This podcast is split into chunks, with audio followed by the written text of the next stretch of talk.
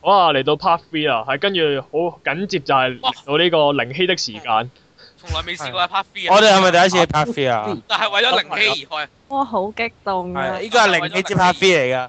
係你應該話好感動至喊啊！出街我路歌手靈希或者靈音嘅嘅絕專對唔係咁。專唔集係啊，係靈音靈氣嘅靈音靈氣啊，叫 N 嘅係靈音 and 靈希，組合嚟嘅呢個，即係有條外毛斷咗外毛就係靈音啦，放翻外毛就係靈音，嘢，係係係俾人用手刀剪柴誒劈出嚟嘅分哦身。錯係自己自己分劈佢。 停止停止個話題啊！快啲。啊，繼 續 Okay 啊，咁啊，靈希有啲咩新番係想講㗎？好恐怖啊！有啲好恐怖嘅風作嚟，為一個女性咧， 作為一個熱愛動畫嘅女性一直咧，被封印嘅係右手追到所以終於咁今季咧一定唔可以走甩嘅咧。其實今季咧係有幾套即係女性嘅大熱嘅作品嘅，咁其中冇可能唔講嘅就係呢個，梗係世界初戀啦。喂，仲咁錯難咩得亂啊！我真係 好想問，咁難得開到第二季，點解第二次都仲係初戀咧？吓係佢係仲係佢真係初戀嚟噶嘛？唔係，因為嗰嗰對主 CP 係佢哋即係佢第一次拍拖就係同嗰個對象，所以就係世界初戀。叫世界一熱戀咯，或者叫唔點點解啊？知啊。因為第二季啦嘛，應該係二零之啊後第二季啦嘛啦。我我都我都可以咁講嘅。咁其實我啊，我覺得第二季真係一個字正咯。有其幾 實喺好多方面都你唔好都講進步咗啲，好多。你唔好講啲令到聽眾有無限嘅遐想嘅説話，好唔好咧？誒，直接點樣叫無限嘅遐想？唔好講啲令哦我有嘅遐想，我你唔好再你唔好再誤導觀眾咧，好唔好咧？咁首先作為一個一套動畫嚟講，佢我覺得佢今次嘅作畫咧係進步咗嘅。其實佢第一季咧都已經令人好滿係意咯，㗎好啦，作為一靚套。 ，OK 嘅喎。哦作為一套成日 BL 番嚟講，其實同翻以前嘅所謂嘅 BL 番即比係例如較狗狗，即係例如狗狗之血嗰啲啦。係 啊哇！嗰啲真係唔好提啦，嗰啲咩嚟㗎？完全唔知咩嚟。 佢背景嗰啲人變咗兩點，真係真係我真係唔知俾咩反佢應。兩隻眼喺同一，佢兩隻眼畫喺同一邊面度咯，畢加索作畫咯，OK。 個人變咗兩點一維動畫，温係啊馨嗰啲實在太恐怖啊啦，簡直惡夢嚟嘅。同嗰套嘢比起嚟咧，《世界初戀》實在係哇超超高嘅水準。人作畫啊嘛，係啊，之後今次第二季誒、呃我覺得作畫比上一季仲要更加好咗啲，即係嗰啲面崩崩面嘅嘅機會都少咗好多。係係啦，就係咁啦。同埋誒，其實我係今次點樣講咧？如果你想講你嗰啲令人好遐想嘅地方，係其實今次係有進步嘅。咁一嚟係劇情上嘅需要啦，因為第一季實在拖太慢啦。如果有睇過人都知，其啊，佢係咪用咗一季時間去搞掂，去分好晒啲配對咧？實佢一開始就分好咗，其實啲配對好明顯㗎。但係即係係啊誒固固定好佢哋啲感情咁樣嗰啲咧，即係嗯，其實呢套嘢係玩曖昧嘅，即係佢佢係佢嗰啲小丑咧就好好女仔性格嘅，即哦係係。那些即係年有中係意咯，但係但係又又唔講嗰啲咧，又唔肯承認，又同自己講我唔中意佢，我唔中意佢啊。咁其實係哦即中意係佢不斷咁樣那些年啊嘛。即係那些年我們一起追過的男孩咯，係啊，類似咁樣嘅嘢啦，係啦，就係咁嘅發展。咁之後第二季誒而家做咗四集啦，誒咁佢都平均嘅兩集就講一對咁樣咯，嗯係啊，咁都算係有進展嘅，都叫做起碼由一個誒唔、肯承認嘅地步，進展到一個開始承認對方嘅地步。係即係係啊有有啲推有啲推進嘅，就唔會萬年。誒好似係啊，應該應該要推薦嘅。某啲好想其實我想問呢套嘢嘅尺度去到邊㗎？呢套嘢嘅尺度啊，誒、其實同翻，因為呢套嘢嘅原作係中村春菊啦，係一個好出名嘅 BL 嘅作家啦，同翻佢上一次嗰套《純情浪漫史》比起嚟咧，呢套其實已經係收斂咗嘅。尺度收斂咗好多。因為《純情浪漫史》咧，誒、以我嘅印象啦，誒、佢都係佢都係十二集左右啦，頭一半咧幾乎集集都有 H 咯，一但係即係一 係。啊即係一啲都唔純情啦，其實哦，係啊，以純情包裝下嘅不純情。係誒、 但係佢嗰啲尺度又唔係話，即係你冇可能睇到㗎啦，因為始終係電視出街㗎嘛。但係即係佢集集都會有嗰種情節咯，好都會有床上的情節啦。分鐘要喺有 X 播啊呢啲，係啦，但係誒、呃世界初戀就係真係真係好初戀嘅，真係去到誒、最多係去去到呢個第二季 kiss 都嘅地仲係初步。戀嘅，即係係啦，去到第二季都係去到 kiss 咯，即係係錫咯下同埋。嗰啲就算。係啊，但係其實佢誒、呃上一集第四集有大進展，令到好多人尖叫，就係佢其中一個 C.P. 嘅一個攻誒、一第一秒就已經除晒衫咁樣，唔知做乜嘢。但係據聞只係沖涼，係啊，就係、咁。哦，嗯，諗多咗所以啊嘛。佢喺諗各多種咗啦，各位。各種地方都滿足到誒、呢就係大家兩睇兩啲兩嘢。個兩個區域嘅分別啊！而家你就咁睇啲口供向行，有條友行出嚟冇着衫，你係唔覺得有啲咩問題 啊？因為你已經估到佢想做乜嘢，但係竟然 BL 翻有條友冇着衫已經尖叫咁想點？即係功力未夠深厚啊！係啊。要同發埋展下啦，你哋嗰邊。誒呃呢套動畫幾好嘅，因為其實《世界初戀》咧原作嗰方面咧係分開咗好多誒、呃分支嘅，因為其實《世界初戀》主要係講三對嘅 CP 啦，咁樣咁但係咧佢就分得好開嘅，譬如漫畫就講一對啦，咁 drama 又講一對啦，小説又講一對啦咁樣嘅，嗯咁動畫就淨係一個好好嘅機會，可以一次過睇晒咁多對一齊咁樣。同埋啊嗯，會唔會會唔會改會唔會有改劇情嘅情嗰啲情況出現咧？其其實又唔又唔算真係改咗好多，係啊實係因為其實都冇乜特別需要改動嘅地方嘅，除咗可能某啲情節為咗出街，哦係啦 OK 係啦，會改得收斂少少之外咧，其他都 OK 嘅，我覺得係啦。同埋嚟緊好似據我所聞嚟緊唔知第幾集誒唔、知第六集係會出翻誒、純情浪漫史嗰度嘅其中一對塞入嚟咯，啊係啦。即係因為係《純情浪漫史》嗰邊嘅古仔已經完，誒、已經誒、漫畫未完啦，但係嗰邊嘅動畫即係正常嚟講應該完咗嘅，但係因為佢仲有一對咧係最近先至出咗呢個小説，唔係出咗小説定唔知漫嗯畫，所以佢就成勢將嗰邊嘅其中一對 CP 搬入嚟。但係其實佢哋每一隊啲人物有冇喺其他即係位置上面有交集㗎？其實有嘅《世界初戀》同《純情浪漫史》咧係喺同一個時空進行嘅，仲要係同一間編輯部啦，係同一所以咧呢個編輯部同一係世超界變線態嚟。即嘅，係係係啊 BL 編輯部嚟嘅。唔係，其實係成棟編輯部叫做遠村編輯部，其實真係各村嘅嘅嘅係啦翻版啦。咁樣咧，佢唔知點即解係佢原編來輯各部村啲原來各原來編輯全部呢個就係個各村嘅投影嚟㗎啦。係我啊，你呢知個真面目原來係成班 BL 喺嗰度嘅，哇！我哋有有，我哋有到達各村島嘅真相。佢佢佢最近出嘅誒、呃世界初戀有另外一有小説啦，咁佢小説係講呢三對以外嘅另外一對營業部嘅一對啦。咁嗰邊咧仲係一個營業部嘅人，營業部嘅阿頭同一個誒、呃叫做少年 Junk 嘅編輯部長一 齊。哦，哦，啊，會唔會見到呢個副嘟嘅咧？啊，即係某位某位而家都仲係 keep 住交草稿嘅啊漫畫嗱，家啦呢，啲咪叫做業界嘅外幕咯。係啊，所以即就係搞搞係落爆緊業界嘅內幕出嚟嘅。係啊，就係唔知點解成棟樓嘅編輯都係機，但係大家唔知對方係對機嘅，咁就係咁，只有咁嘅故仔。啊，好核突啊，咪好恐怖啊！我有興趣啊，反反我我反而我有興趣，我想睇個咩誒講下呢個少年 Mega 先啦，都係同呢個同呢個同呢個少年少年爭啊，同呢個角嘟呢個 crossover 咁樣。啊咁樣係啊，好可惜咧，少年將咧就到冇喺動畫度出現咯，所以你可以睇小説。到底真島浩遇上美田會發生啲咩嘅故事咧？ 再咁樣發展落去，成個日本會少兒化都係 嗰句啦，佢哋為咗爭奪二十九代番長之位，又開住人對又啊決。係又係夠夠啦，唔好再玩呢個靚叉。係啊，就係咁啊，所以呢套都係我今季大推嘅作品，就係咁。咁，好似係仲有另一套嘅喎。係啦，另外一套咧就係少年同盟啦， Yo！有有乜嘢有反應？又有 個呃你識你識有個我誒，唔好意思因為佢有教練因為佢因為佢入面都係有 b o k 呢兩個字，搞到我諗起嗰套片哦嘅。我 hero 姐我 block à. 啊， Yo！哦有某個籃球教練又喺度啊啦識。唔識嗌㗎，大哦家？大家有嗌㗎，係點梗樣？係咁啊！你喐得喐得好唔襯呢套動畫。唉，太唔親啦，誒，其實呢套嗰部咧。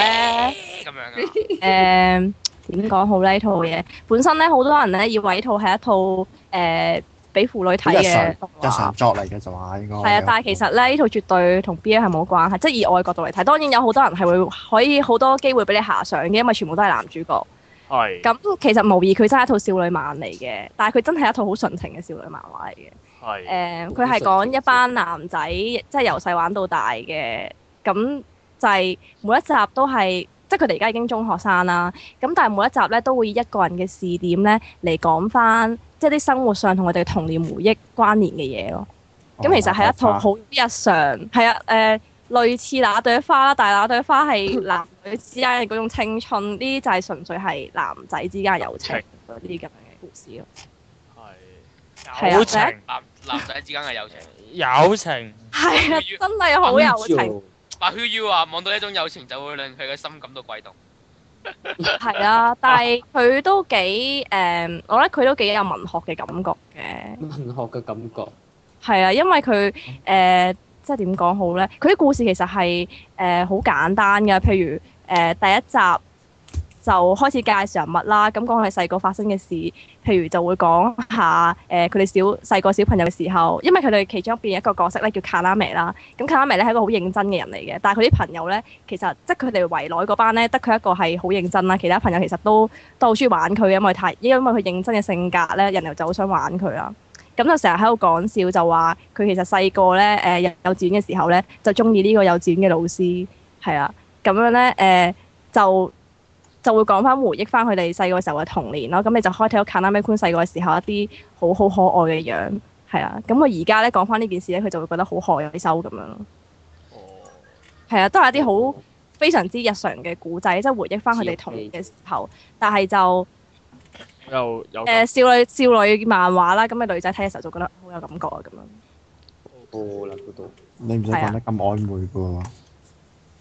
唔唔曖昧㗎， 其實入邊其實都冇乜誒，我自己睇我就我以一個好純情嘅角度去睇嘅。啊嗯，咁唔咁嗰個唔即係我覺得係有時啲人因為呢排嘅負翻太多，所以諗邪咗啫。即係譬如誒、其實呢套嘢係真係好容易諗邪嘅，啊但 係係咪係咪你係咪意思係唔應該見到太多男主角就以為係副嘢啊？誒 誒係啊，啲人係通常你見到一套嘢入邊成堆男主角咁，又或者我覺得係某程度上佢大入邊家有俾相希啊，我覺得某程度上我想問呢大家俾 hero 者誤導咗啫。嗯咁有。我想問咧，咁之前嗰套咧誒《直死之魔眼》嘅歌之王子 咧，都係百幾個男主角，點解要咁樣形容？因為佢真係直死之魔因啊！為嗱，直死之因魔為女眼因為女主角嗰隻眼根本就 係，如果係連神我都可以殺死俾你睇嘅。係啊，《歌之王子》嗰個就真係冇得講啦，嗰、個女主角其實唔存在都冇乜問題嘅。佢哇好大存在感喎，佢隻眼，佢佢隻眼好大存在感喎就算佢個人唔存在，你都 feel 到佢隻眼係浮喺喺空中。佢殺身死神嘅哦喎，係啊，所以我我我都完全唔明白點解搞成咁啊！雖然佢原畫係咁嘅顏色係應該幾靚嘅，但我唔知點解佢會直接搬落動畫都係咁。係哦啊，但係冇冇嗰套嘢，我其實睇咗兩集，我已經冇辦法再睇落去咯。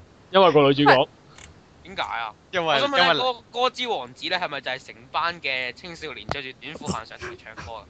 唔係，因為我上網望到段片段，係點解要成班着住短褲，跟住然之後 我諗嗰個係惡搞動畫嚟㗎嘛。 O K，誒，啊，因為我覺得呢啲嘢係俾少女做好啦。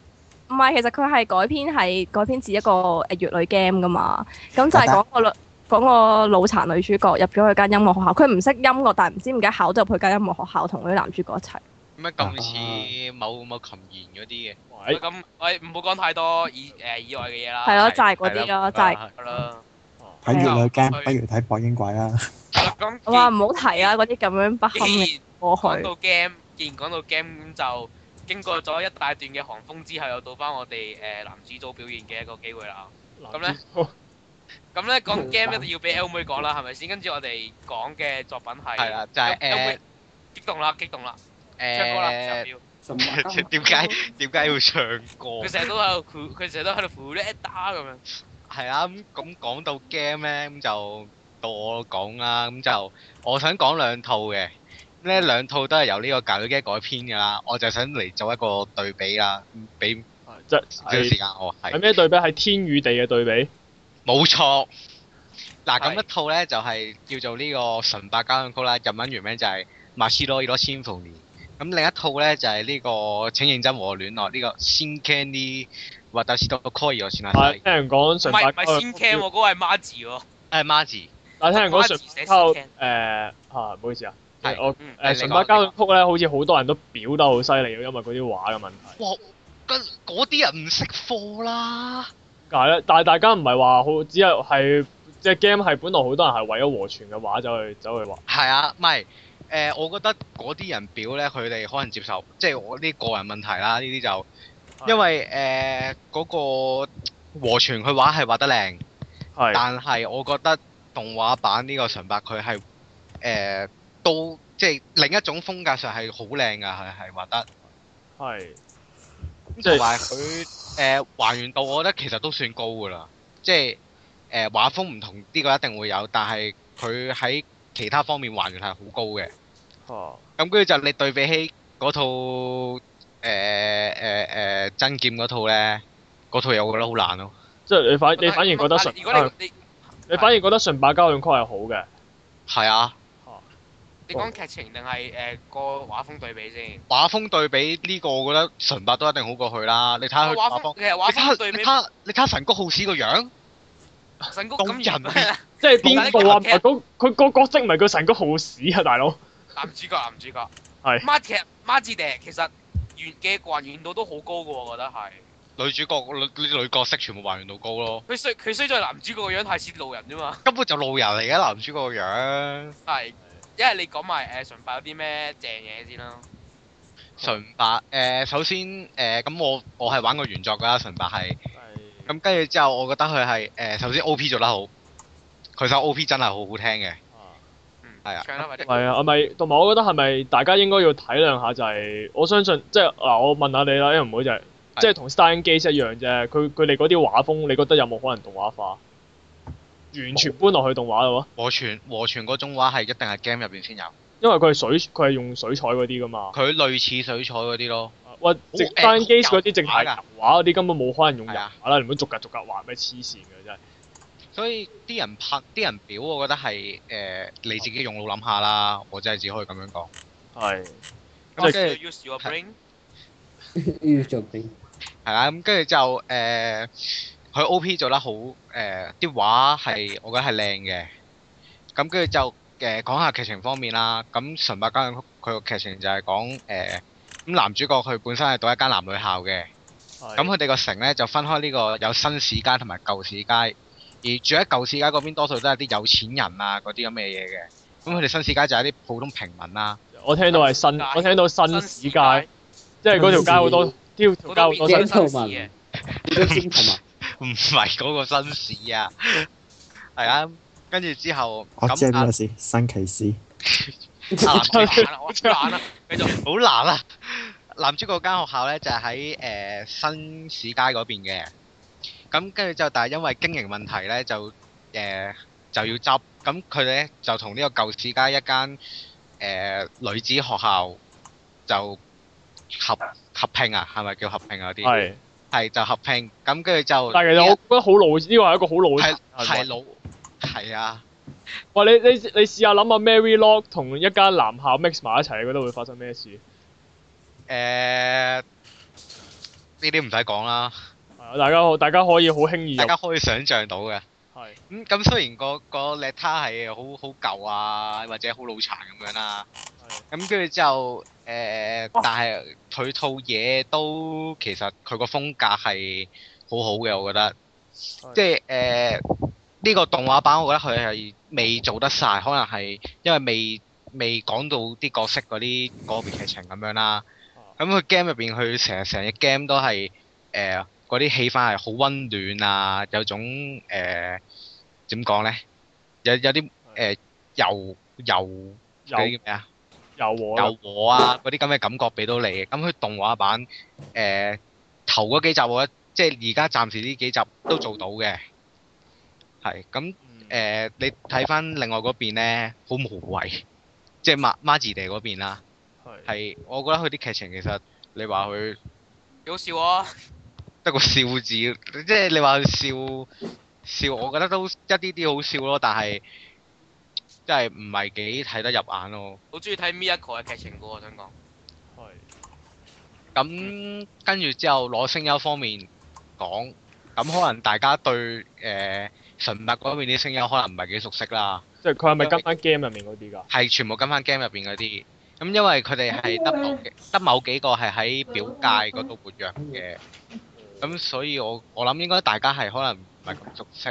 咁誒、呃另一邊 m a r g i 嗰邊就有呢個表界最活躍嗰個應該係阿伊藤靜啦、係即係即係成個時期男 男主角我不嬲當佢冇冇聲音嘅喎，哦好啦，竟然唔好意唔好意思，係係，咁因為玩開 game 男主角唔會有聲噶嘛佢啲。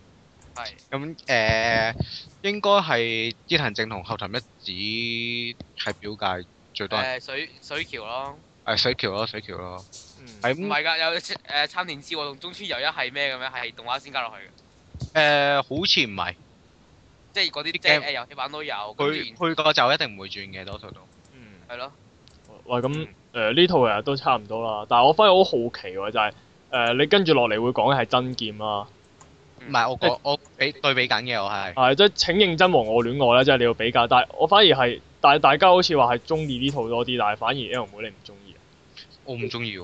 啊，係佢因為佢原作 fan 啊嘛，都係佢係即係有玩過純白原作就覺得即係都係明白純白係有苦心地改編啊嘛。係啊，佢真係誒點講呃咧？誒、我但講係我誒講跟住表如達果用一好般，如果用一般視覺睇就係呃一般誒視覺睇視純白係誒，呃啲人係會覺得唔掂㗎。嚇但係如果以原作嚟睇咧，即係我玩過原作嘅睇純白，你係會 feel 到有製誠作意嘅，製作方好有誠意，佢係基本上係還原晒啲劇情咁滯啊！佢而家一百 percent 還原咁滯。哦 OK，係咁依家講就係真劍其實到底你會覺得係出咗啲咩問題咧？誒係嗰個真劍啊！嗱 嗱，佢而家出於出於男主角嘅血統真係太犀利啦！吹男主角佢路人面啦，咁同埋誒， 我唔肯定佢究竟會行邊條線。唔係喎，男好勁喎，裏邊啲聲優係裏邊會有好多武林高手嘅聲優。係第啊一集第一集簡單啲嚟講，其實其實成套古仔簡單啲嚟講就係一堆學生喺間學喺喺間學校入面撕片啊咯。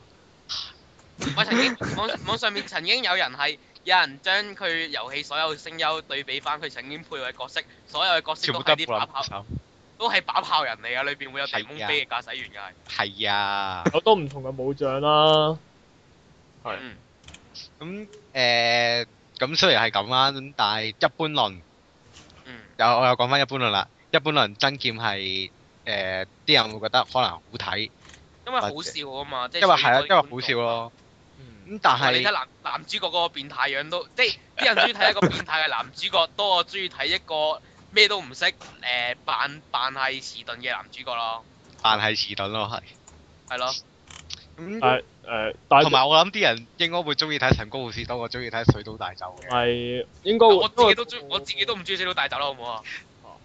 同埋，我覺得咧，大家大家都唔會對佢話抱有好大期望，因為大家見到佢第一集咧係打得好勁噶嘛。嗯，但係其實你大家打得好好勁咩心知肚明佢係搞 game 嘅話咧，大你見到佢第一集咁樣出得咁勁咧，大家都知道之後嗰啲會發生咩事，會 hea 咯，會 hea 咯。一定會跌實落。跟住嘅跟住呢頭講完嗰頭，第二集就嚟了啦。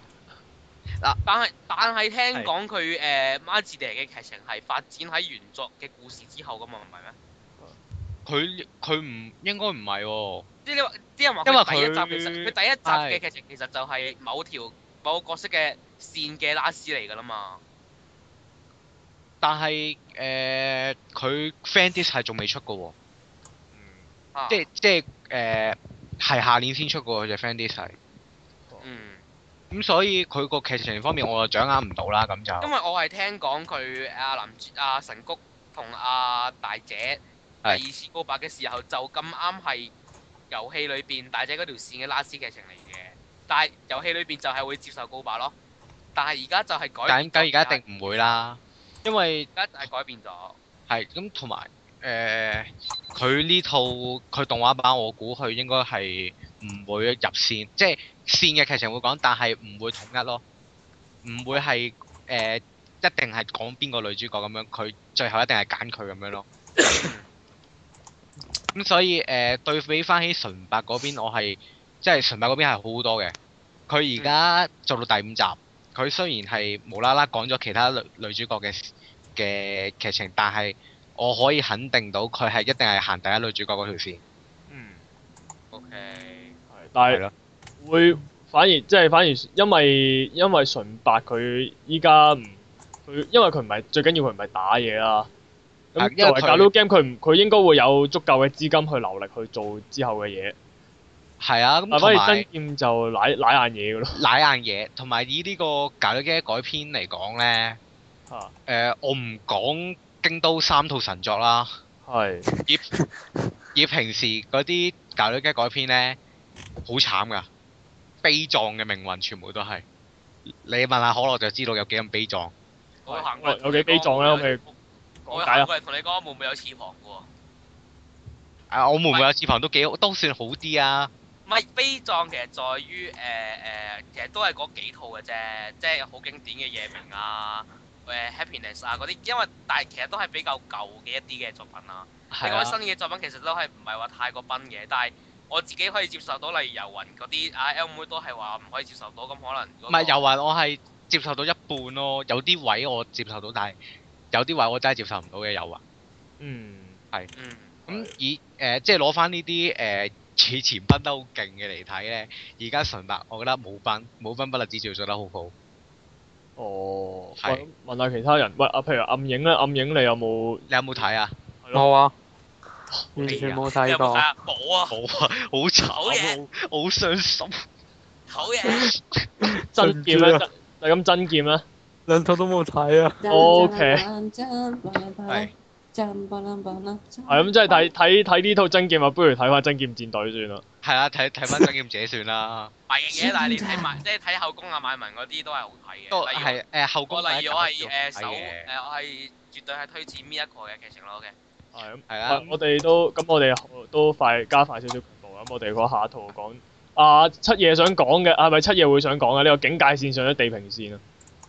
嗯，係啊，係啊，做咗咁多集都唔嗰知個講哦一乜。個辭海式嘅設定集，但係你同係但啊係七夜。我係之後我佢竟然係同我講話，佢嗰本佢嗰本比佢原本嘅故事更加厚嘅設定集，其實係可以唔使理嘅。誒同埋佢本故事都係好厚喎，我想講。嚇！唔係話最後嘅輕小說，喺喺第一集都要分上下部出㗎，第一集係啊，已經係啊嘛，係啊，所哦以其實佢小説自己都好厚㗎，都都殺緊死人㗎，係。啊但係但係咧誒，關於呢個古仔咧，就係好遺憾地，我係好。如果你要我概概括一次咧，我係做唔到嘅。點解咧？因為我係完全睇唔明嘅。聽唔係聽其實講係聽聽講係連自己原作嗰個作者都係唔知你作誒寫緊啲咩噶嘛。嚇佢佢其實佢啲設定你唔使太過執着㗎，你你基本上有誒、有啲位佢講你唔佢啲設定咧，一講關於設定你唔明咧，你當你當你當佢冇寫過得㗎啦。咁嚴重？因咁為其好得實佢主要後期開始誒個、古跡其實係講翻個男主角要要誒、救個女主角係需要誒、RPG 式咁樣挑戰挑戰其他國家㗎嘛係。哦即係勇者鬥，哦嗯即係即係基本嘅，我諗到啦，即係基本上個古仔嘅簡介就可以話勇者鬥惡龍。梗唔係啦，呢個 FF 零式嚟㗎。因為因為其實佢主要講話個個誒、呃、個女主角喺喺細個嘅時候誒、呃死咗之後，講下個女主角個老豆，即係某個國家嘅國王啦，就將個女主角誒、呃、類似靈魂咁嘅分咗分咗誒誒整咗九件武器，就將其中八件託付咗唔同嘅國家，然之後將最後一件武器整到好似一人咁嘅款，就放咗喺男主角嘅身邊，然之後就講話佢老豆林喺新嗰陣林志霸就講咗呢個呢樣嘢出嚟，就佢就想引八個國家為咗爭奪晒所有武器就挑機，而個男主角就為咗要搶成功搶翻搶翻翻咗八件翻嚟，就又要同咗八個國家挑機。係，但我真係好好奇，聽完你咁講之後，我發覺嗰個設定係佢嗰啲世界設定係廢嘅喎。係㗎，佢係黃鐵狗咁住嘅。佢寫寫完本辭海出嚟之後，佢唔用啊！佢佢真係佢係咁講，佢佢咁佢係咁講啲國家架構嗰啲，但係其實你聽嗰啲咧冇乜用嘅啫，提都唔冇睇嗰吧。提都唔有提嘅，係咁提咯，係咁提咯，但係你唔唔你唔使明咯嗰啲嘢， O K，唔係重點咯。即係總括而言就係無視設定集就走去睇個故仔啦，咁就 O K 啦。係啊，同埋佢啲佢打鬥嘅時候都幾好睇嘅啲武術啊。誒會係咪係咪會好過真劍咧？絕對會啦，我覺得。係，因為佢好似話係用少少啊，會好嗰陣咁啊，真係。我是其實動畫佢入正題尾嘅，入正題㗎啦，嗯可以可以講，可以可以講下講翻而家個女主角老豆已經已經講咗話佢想做啲乜，然之後將自己嘅國家自爆咗㗎啦。跟但係跟住要講翻個男主角要救個女主角噶啦，唔係咁咁樣講翻，其實我又覺得冇乜問題嘅。點解咧？即係好似某套某套魔法禁書目錄咁樣，佢都特登寫一寫一大本魔法魔魔法禁書目錄嚟去俾一個超科學的電磁炮去做個故仔出嚟咯。買佢係佢係佢兩本都係寫咗幾廿期人物介紹先，係。之後去到後面先係分劇情。咁但係其實最後你係發覺嗰堆嘢唔理係冇問題噶嘛。咁所以其實咁樣同一個原理啫。未必嘅喎，咁啊未必嘅喎。一方通行唔可以唔理喎，一方通行嗰啲設定。嚇。咁啊，都係講緊，即係佢你你即係我意思係你睇超科學的電磁炮，你唔一定要睇魔法禁書目錄呢本設定集噶嘛。咁啊，咁就呢個一定㗎啦。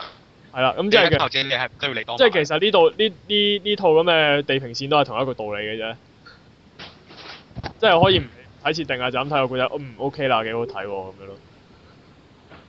嗯，好啦，咁我哋去下一套。就咁啦。喂，係喎，寧希，寧希你係咪有套但？嗯係誒聲聲一聲聲一聲明先被平息肉翻嚟啊！但肉係肉翻嚟㗎，即係唔係肉翻嚟㗎？你覺得一套史萊姆，誒你覺得一套有史萊姆嘅嘢係肉翻？喂，因為你講到佢好似壯大咁樣啊嘛，哦，其實唔係啊，佢佢我覺得唔係咯佢個身身材好嘅，但係其實冇乜點賣肉噶。佢佢都係話買打鬥同埋啲角色同角色之間嘅交流咯。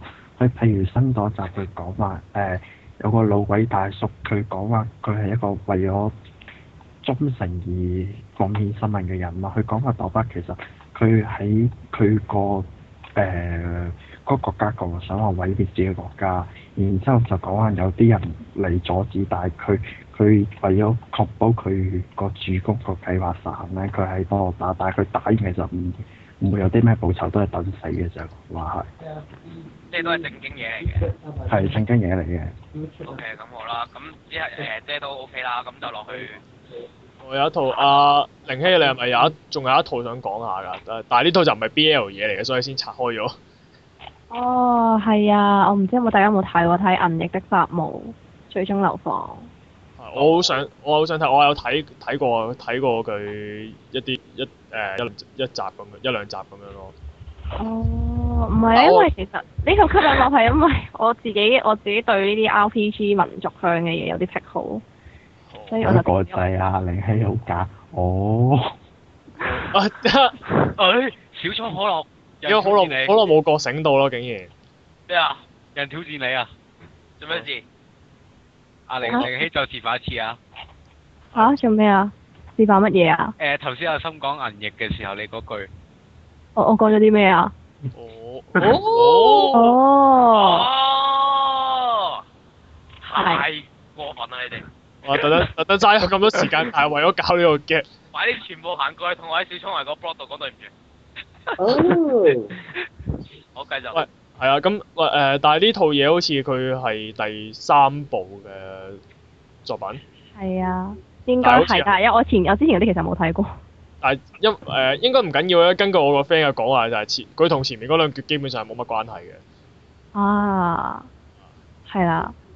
咁呢呢套嘢其實我覺得，我覺得都值得睇喎。其實佢嘅設定，我覺得就唔算真係好複雜嘅。其實就係、都係我覺得真係好 R 好 RPG 嘅每啲設定啦，就係嗰啲誒有個國家誒、呃有個好神聖嘅湖咁樣，然之後有個聯邦好衰嘅，咁就要侵略佢哋咁樣。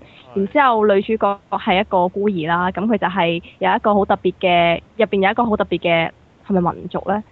一班風係啦啊俗，都都算係啦，係空族咯。其實係一班以前被流放咗，即係冇冇故鄉嘅人，咁佢哋就住喺天空上邊咁樣嘅，係啊，咁啱啊樣即係當即係盜賊盜賊團咁樣。係學類似咁嘅 feel One 咯。之 Piece 後嚟嘅原來係係啦，咁之後咧，因為嗰個國家即係俾聯邦侵略嘅國家就第一集就已經冇咗啦。咁然之後佢嘅第啊都二個覺㗎啦。係啊，就係、就係、滅咗國㗎啦。然之後佢嘅佢有兩個皇女嘅，咁第二個皇女咧就誒係啦，就去咗呢個女主角嘅身邊嗰度，就喺空族嗰度記住咁樣咯。咁就講緊佢哋應該係想講又唔算復仇嘅計劃嘅復國嘅計劃啩，我諗係係咯。咁空族就應該會幫佢哋去誒、呃即係去對對抗呢個嘅聯邦軍咁樣。但係係啊我會覺得佢咧，我好中意佢，我好中意佢嗰啲打鬥，佢好似戰鬥，但係佢所謂戰鬥就唔係話人同人之間嗰啲咩超人定打鬥嗰啲，係佢係用嗰啲誒戰機唔係佢嘅飛機、飛行器應該係話。 啊，就係但係佢嗰啲佢仲要係好好刻意地去用翻嗰啲二二次大戰嗰啲風格嗰啲戰機噶嘛，係啊，同埋我覺得佢嗰啲飛行嗰啲畫面咧，真係做得幾好喎。係係啊，我覺得係即係係值得一睇嘅，同埋我睇啲 cast 其實都應該都幾大牌㗎。雖然我自己對女聲音冇乜研究， 佢為咗為咗做為咗呢個復活周年紀念，所以佢就落重本啦今次。其實真係幾重本㗎喎。即四四個女主角係風奇愛新、茅野愛衣、由木碧同埋誒澤成咯。殺成咦？係啊，即係我覺得都幾我我以我所知，我覺得都幾大幾大牌係啊。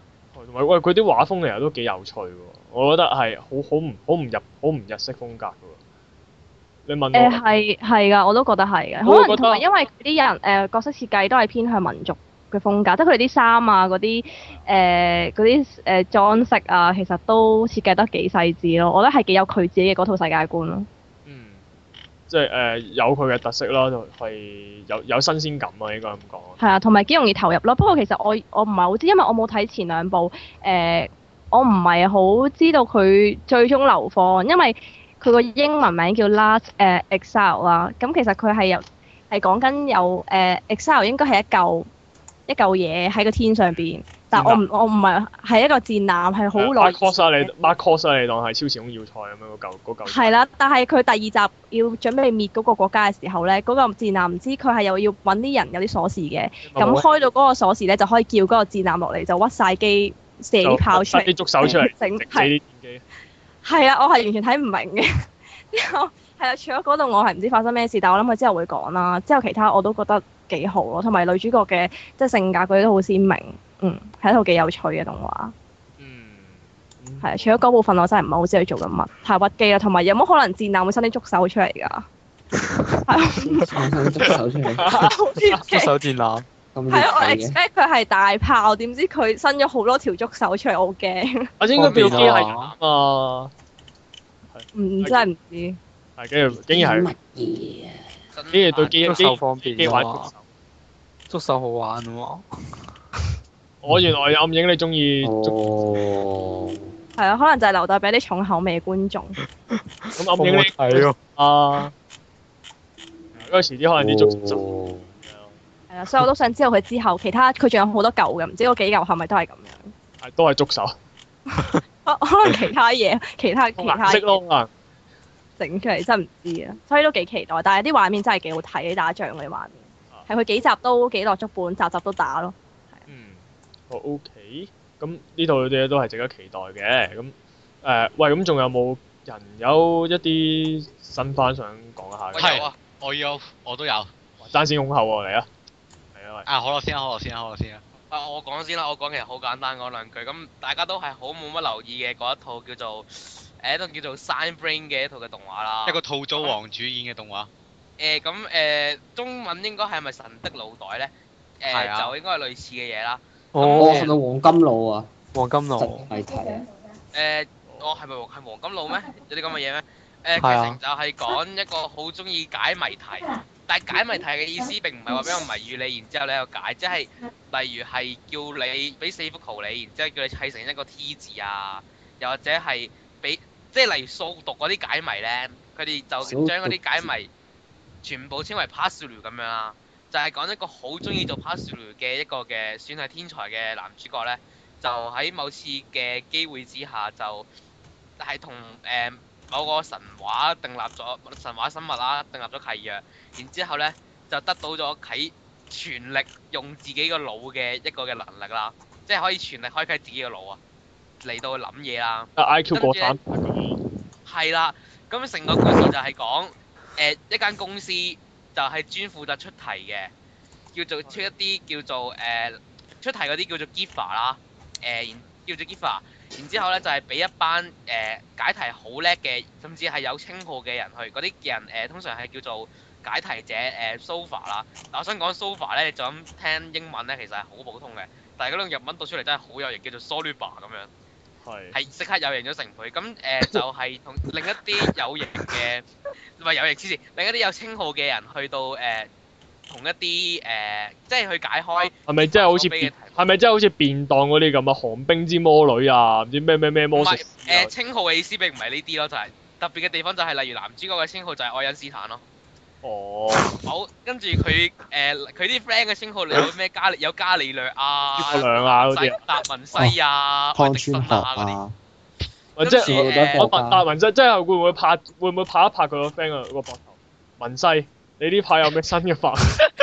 嘢誒、跟係咯，就係、類，總之就係咁樣。但佢講到好熱血，就係同啲 k i f a 喺度話，你要以後就要同呢啲間公司度戰鬥，但係所謂嘅戰鬥只不過解佢啲謎題。但係誒、有啲誒唔滿意，就係、通常呢啲動畫就係有啲期待，就係睇男主角點樣解開嗰個題目㗎嘛。即係好似嗰啲 ETV 咁樣咧，就係、同你逐步逐步嚟解。哇！呢、個就係咁解，呢、個就係咁解咁樣嘅。但係咧呢套一嘢理通百理明啊！係啦，就係、咁樣。但係咧，呢套嘢最差嘅地方就係男主角誒、呃平時無論平時定係醒覺咗誒嗰個開啟咗個腦嘅能力之後咧，佢只要講一句哼我已經解開咗啦，之後咧佢就會同你講真係已經解開咗，然之後就算㗎啦。即係唔會同你詳細解釋嗰個唔係題，佢係自己點樣解係開。咪即係係咪即係金田一嗰啲？我以爺爺之名發誓嗰啲就破案咁樣嗰啲啊？誒係㗎係㗎，同埋誒通常每一集基本上差唔多個個內差唔多全部內容都係行過嚟同人講誒、呃出題者就俾男主角解開咗條題目，然之後咧就話哇我條題目唔可以俾人解開啊，我要殺咗你咁樣，通常都係咁樣。嚇！啊，佢連例如誒、呃第一集嗰條友就係玩誒、玩誒、你泊車嗰只解謎 game 啦，不過玩一等一版本啦，跟住然之後男主角解開咗啦，跟住佢就話：哼我題目唔可以解開㗎，等我動啲車嚟砸死你先咁樣。啊另一個就係另一個另另一個 g 法就係話解完題目之後，哼咩話冇可能㗎，我點會俾你解開咗？等我炸咗成個城市佢先咁樣。咩嚟咁㗎？一仗嘢，一仗都晒喎。誒嘢食呃跟嚟住嘅啫， 係噶，總之就係、總之就係咁樣，然之後就係講到誒、解開晒所有，即係解開嗰個公司所俾嘅題目，就會可以得到呢個同神同一個等級嘅神之腦袋咯。神之腦袋。咁搞唔搞啊係有特別用途嘅，第一個稱號嚟誒㗎。誒呃呢個稱號 s i d e brain 就係咁叫。啊誒哦即係搞咗咁同埋誒耐就係為咗一個虛涵， 我以為一個道但係具。但係證明你真係係好聰明咯，嗰陣時係已經。 O K，誒，同埋有一樣嘢想吐槽嘅就係咩咧？就係、講到男主角咧，最新嗰集嘅內容嚟啊！男主角好中意做你嗰啲 pass 噶嘛，點知男主角咧喺佢個青梅竹馬嘅陷害之下咧，玩翻以前誒、害死咗佢阿爸阿媽嘅 pass 啦，玩翻之後咧佢就點樣害死啊咗佢阿爸阿媽？我唔明咁喎，獵奇突然間又但係佢但係佢阿爸阿媽解唔開，佢跌咗落去咯。啊，跟住咧，然之後跟住男主角咁咧就有趣嘅係俾條作俾佢品俾佢青梅竹馬咁樣誒重演翻一次悲劇之後咧，就話哇點解會咁樣噶？哦，即係點解我後好後悔當初做唔到嘅嘢啦。跟住然之後嗰集嘅最尾就係話見到個 pass 雷就話啊我解唔開啦，點算啊我終於做唔到 pass 雷啦。之後 總之就係咁樣嘅內容啦。原來係笑翻嚟㗎。佢會唔會啊啊？我想問男主角套租多唔多㗎？唔多噶反而誒。搞錯，佢應該要套租至啱。總之，但係如果你睇解謎嘢，基本上，如果你真係話想我睇解謎嘢，呢套基本上唔值得推介咯，就係、單純睇男主角嚟話，誒、我已經解開咗啦咁 樣。誒耍中意同埋同埋話想炸咗個城市嗰啲人啊啦。好有趣喎啲人。係咯，咁 L 多真啊係完全冇興趣因為睇啊啦！，我啊，我三個嘢就可以講完我想講嘅嘢。嗯係大家聽完之後應該都會估到我講咩嘅，就係 J.C. 你啲話好難，J.C. 你幾時執笠，同埋首 E.D. 好好聽。你點解咁講啊㗎？係啦，你我講緊咩講啊我講緊嘅嘢咧，其實就係呢個 s h a k u g a n o Shana 插 即係插插啊 Final。係啦，哦，咁玩咧下啦。係睇睇到要睇到要自挖雙目嘅下啦。所以就點解雖然我有耳就好引水我，由第二季開始已經崩到我唔想睇咯嗱喎，夠啦。呢個第三季咧，我同你講，佢一定唔夠時間做，一定會爛尾，肯定嘅呢個係肯定嘅事實。雖然誒咁誒，我喺呢度透一透啲小説劇情啦。呃咁誒小説喺誒上個月就出咗最後一本啦。咁、個個結局就係誒打完之後開心快活地生活下去啦。係咁跟住係啦，點解個男主角就突然間唔見咗？唔係喺度。係。咁咧，但係咧，我以而家嘅進度嚟講，貼即係動畫版嘅進度嚟講，我唔認為 G.C. 會做得到嘅一個即係小説原原本嘅結局，即係又又亂咁改啦。通常都係嘅。我諗呢呢個係呢個呢個走唔甩，呢個係 G.C. 喂即風格走唔甩嘅。即係講起呢樣嘢，我真係我我我諗啊我遲啲即係遲啲我哋真係要開一集去討伐下呢個 J.C. 啊！真係真係，即係佢無論無論佢真係好多地方都好有問題嘅呢間公呢間公司做嗰啲作品。即係誒咁，其實係啦，依啲就好聽啦，我覺得。係咁如果可以換埋個 focal 做翻做 flip side 嘅南朝愛啦，就更加好啦。係但係我我反而係想話誒、你有可你會唔會講話呢個？你會唔會講下呢個作畫到底有幾難咧？有冇啲咩具體例子咁樣咧？嗱，我同你講，優異個樣完全唔夠奸，佢小説入面個樣係邪惡好多嘅，即係佢黑化咗之後，佢黑化啊佢咗個樣真係令我想打佢，賭神咁樣成個頭梳咗後邊咁係想。㗎，佢好樣衰啊！佢小説版更加似發哥㗎，佢話唔係啩佢仲係啊，佢小説版更加似㗎。嗯只要特別嗰類嘅 咁出咧就係冇晒我唔知道霸氣煙跡，在邊。佢唔霸氣㗎，我係講過佢霸氣千變霸氣過佢好多啦，啊，同阿埋應誒該。猥瑣阿 叔嚟喎。我就算我咁耐冇睇都仲記得嗰個猥瑣阿叔，咁永遠咁去黐到住啊，永遠黐住倫敦麻美子嘅。係永遠黐住倫敦埋你知。咁去到去到後誒、呃去到誒、我諗十零集開始出場嘅四個重要角色誒、呃應該應該會幾霸氣嘅。其中一個係、就係、呢個大地四神括弧其中一個係其中一個。咁因為真係得一個霸氣就我覺得咁係啊咁誒、其實故事方面我都唔會唔會點講㗎啦，即係即係我真係唔會期待佢會做到啲咩好嘢出嚟。你唔好改得太多，我已經算安心嗯嗯。係啊啦。咁即係。喂，誒過少少時，俾我再講多一套咁多。哦，好啊好啊就好啊，係仲有仲有一套漏咗，就係呢套咩？就係哇！就係呢個傳説中嘅魔劍機啦。麻嘅，喂垃圾啦！算數啦，哇火已經氣咗 啦，我從我你冇叫乜幾冇興趣睇？可，冇已乜經幾氣可咗啦。我係想問嗯係，我反而係我係想問係其實咩？講乜㗎？其實其講實就乜？係講一個鹹濕男主角啫嘛，係咯，嘅發情記錄喎。嘅發情記錄，但係重點唔在於呢個男主角，重點啊重係點在係於夜在水於佢衣隻哋，嗰啲嗰啲誒嗰啲打鬥嗰啲武器真係好有型，每次嗌得，尤其是女主角之一嘅野水衣織，當佢第一集嗌完嗰句麻 can luck，我仲期待佢之後會再打多場，點解之後都未有打過交嘅。 誒、但係成套嘢誒、發展，老實講真係淨係一個鹹濕嘅男主角點樣喺校園喺度尋歡喜性。騷誒性騷擾人哋，誒同埋誒啲誒人物比例太過恐怖咯。但誒、如果大家誒、即係有邊興一個趣方啊，面？唔係啊，誒我覺得我第覺二得你要性，徵方面，我覺得你要鹹濕冇乜所謂，你鹹濕都揾個靚仔少少啦，唔得啊！ 同埋同埋誒係呢個就係問題之一。男相比嗱頭先講到誒《孖子爹》裏邊男主角太過路人啦，但係我覺得嗰個白面啊鬼，嗰太樣個白衰啦面個白面神公子都仲好嗰個白啲，面神哥好似都仲好啲，但係《魔劍機》裏面嗰個男主角咧，相比起路人嗰個反而更加似路人，係就實在太過恐怖啊啦。佢係佢係似嗰啲叫咩誒春元系角色啊，佢似即係啦係啦啊係啦，係攞嚟俾喺人男打嘅。喺男啊你唔主角好隔離行，然之你後唔都係俾好人打咁，你唔好咁侮辱春元好喎。我喂嗱，我話春元系啫，我冇話冇春元，春元係一個至高嘅稱號嚟啊！你知春元嘅稱號係代表啲咩啊？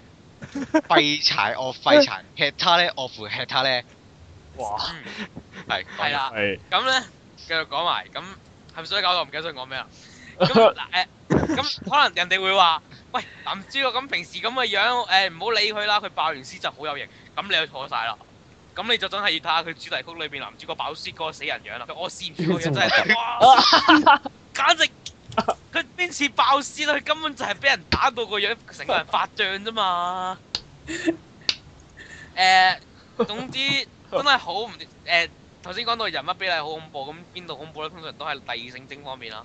咁大家如果想知咩叫做有幾恐怖咧，大家可以睇誒《魔劍機》裏邊有一集係男主角同誒、誒好似路人嘅男主角同嗰個路人但係唔似路人嘅嘅一個嘅配角咧， 佢一齊偷窺呢一個嘅誒誒誒嗰個叫咩啊？偷窺人啦，跟住然之後裏邊望到嘅一切嘅景象嘅人物比例都係十分之恐怖啊！你係會望到即其實唔係除咗其實正常女主角都係咁樣，淨係誒胸部嘅一半都已經係你個頭嘅大細咁，想點啫？哇！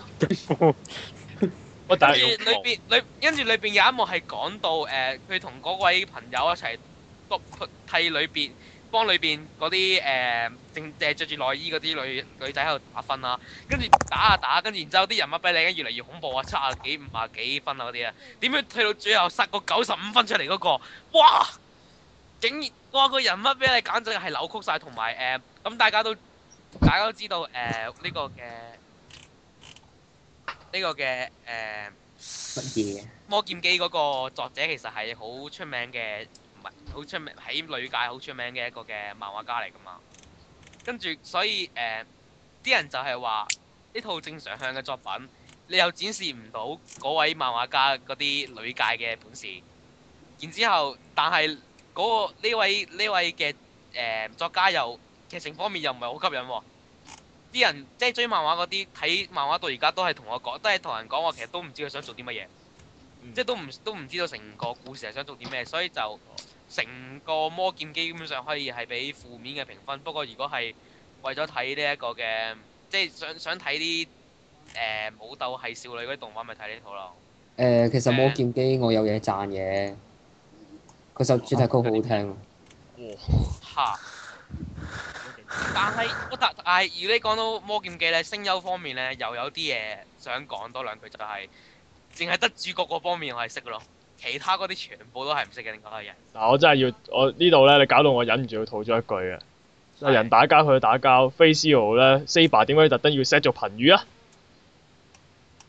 咁啊，如果佢唔 set 做頻語嘅話，佢同 Lancer 打，佢同 Lancer 打嗰段嗰嗰一場仗嗰度，佢有好多好多招都係避唔到噶。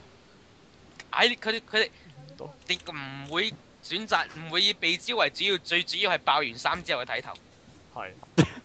咪即係我佢連我意佢即係連佢人連人哋用個佢連人哋用個搖搖攻擊你，你件衫都可以爆開嘅。啊一騎當千嚟，即係個搖搖 high 到件衫，跟住件衫突然間自己爛。係啊，佢佢件衫爆開咗咯。嚇！哦哇係好恐怖啊！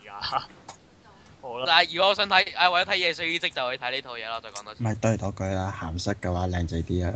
係啊，要鹹濕，要鹹濕咁嗰方揾個靚仔，咁點為之靚仔先？你覺得給予給予煉金術師個好唔好先？咁咪劍卡嘅男魔劍機嘅男主角，基本上咁多老新番裏面最樣衰嗰條友嚟㗎咯係咯。咁大劑，我同你講，孖字爹嗰個路人神谷好似都仲靚仔過佢。咁喎。基本上最樣衰嗰個一定係魔劍機嗰條友，我唔知嘅嗰位，可能嗰位漫畫家女界畫得啲誒啲阿叔同肥仔太多啦，唔識得畫正常嘅男角。唔係喎，但佢首主題曲真係好好聽喎。到嚇開頭啦，不過唉就係、哇講咗咁耐，總之就係咁多啦。魔劍記，喂如果大家想，唉喎，同埋下屋則子好耐冇嘢做，如果想睇下屋則子就去快啲睇魔劍記啦，好啦，係啦喂。我終於講完呢一個嘅新番啦，係啦，最都講完啦，我哋開咗三 part 啊，耶！好成功。打破咯。啊，係咪漏咗銀膏啊？喂，啊！係咪漏咗銀膏啊？我 un 個唔使講邊個？唉，un 個哎，sorry sorry，講多誒講多。好啦，超時。啦，超時啦，唔緊要超。時啊，講兩句。首先唔係銀銀，我冇睇到，不過我要澄清一樣嘢，唔係叫做銀高銀。啊高亦都唔係叫做 un 個，原本我睇嘅時候都以為係咪密碼啊嗰啲啊暗碼啊嗰啲。其實 un 個，係但係咧各我位哋睇先應啊該入係為要以我哋睇先入為羅馬拼主啦。既然我哋後邊 G O 讀得個音，個音我哋前面 U N 都唔應該讀銀，應該讀嗯個翻嗯，所以全名應該係嗯個。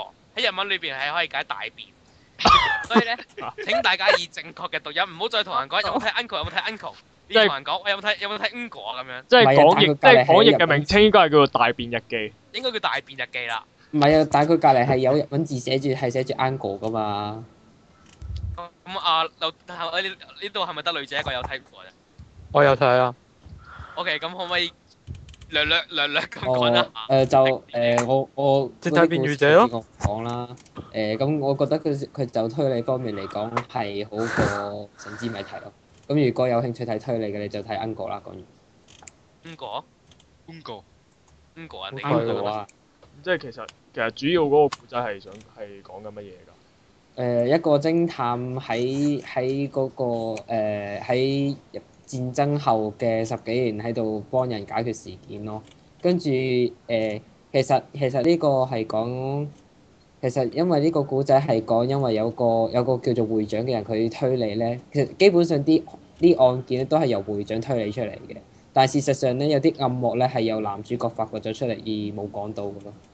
即係如果你用會長視點去睇咧，其實你係唔知道呢一個城市裏面嘅真相。所以呢套《英國》我覺得非常好睇。哦即係其實佢一路好似好歡樂咁查緊案，但係不知不覺又帶啲黑暗面出嚟俾你。係啊，係呢啦，套係啦係呢套係咪誒名正言順嘅 fun anime 啊係啊， ？fun anime 啊？點解因要為直接個名都係叫 Ungo。哦？唔係嗯喎，佢佢劇情嗰邊都冇乜問題，你冇咁講佢點啦啊解。要搞錯？唔係唔緊要佢啦，衰佢啊衰在個佢衰在個名起得太只衰，係只係改錯名啫。係咯，啊改衰在個錯名起得太衰咯。亦佢都佢衰係在有咁日啱俾文我名諗字到嚟係㗎，讀佢係叫做 Uncle 啊㗎。嗯，嗯其實佢官網係寫 uncle un uncle，其實 Uncle Ungo 其實 Ungo 呢個已經留得太深刻印象係改唔到㗎 啦，算數。又我見到都係同人講，有冇睇《大便日記》啊？我相信我相信日本嗰邊啲人都應該唔會叫佢做 uncle，會叫佢做 uncle。 Ungo Uncle，好啦係。啦，哇！終於講完啦。好嘢誒，high tension 咗成集啊我哋。幾集啦已經？我哋分咗三 part，仲要超時添。我哋一揀晒呢家嘢，一一人認頭一集啦。好啊，唔緊要啦，咁我哋今集就嚟到呢度啦。係啦，啊哦，大家下個星期拜，好啦，係飛絲羅啊！我飛絲喎。大家一定要睇後藤馬醫嘅神馬家。記住係 Uncle 唔係 Uncle 啊。哇好怨記住係 Uncle 好唔係 Uncle 啊怨念啊，大家。 Uncle Uncle。好啦，係咁啦，拜拜。拜。記住拜啊係。Uncle 唔係 Uncle 啊。